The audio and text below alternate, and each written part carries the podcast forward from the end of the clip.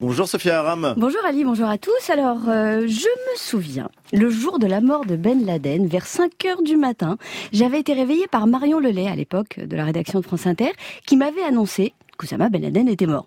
Pas tout à fait réveillée, j'avais répondu que c'était sympa de me prévenir, mais qu'il n'était pas de ma famille, qu'il était inutile de me téléphoner dès qu'un arabe trouvait la mort, jusqu'à ce que je comprenne qu'elle me prévenait gentiment qu'il fallait que je réécrive ma chronique en intégrant l'information. Alors, Inutile de vous dire que pour Al-Baghdadi, ma nécro était déjà archi prête. Surtout que ça fait trois fois que je la sors et que je la remets dans ma culotte. D'où je viens de la ressortir. Je peux? Allez. Ok. Alors, qui est Ibrahim Awad Ibrahim Ali El-Badri El-Samarai? Bon, d'abord un mec qui a un nom beaucoup trop long et qui a choisi pour diminutif Abou Bakr El-Baghdadi El-Husseini El-Quraishi sans même s'apercevoir qu'il s'agissait là d'un diminutif qui diminue pas grand-chose.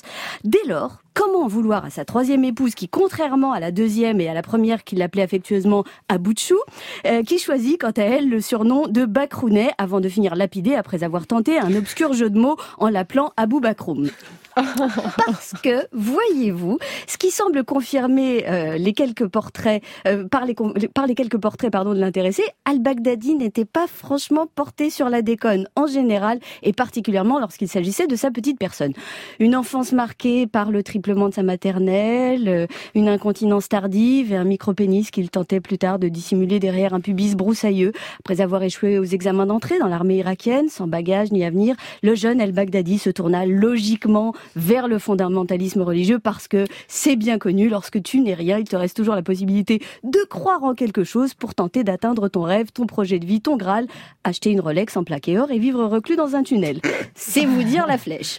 Le peu de témoignages de ceux qui l'ont croisé pendant ses études religieuses décrivent un homme timide, sans charisme et dont la seule particularité était de lutter contre l'épulation, d'arborer une barbe rousse et brune, euh, lui donnant un faux air de marbré chocolat orange, surplombé par des yeux de veau dont l'intensité témoignait d'une activité cérébrale entre l'huître séchée et le mouton à l'almore.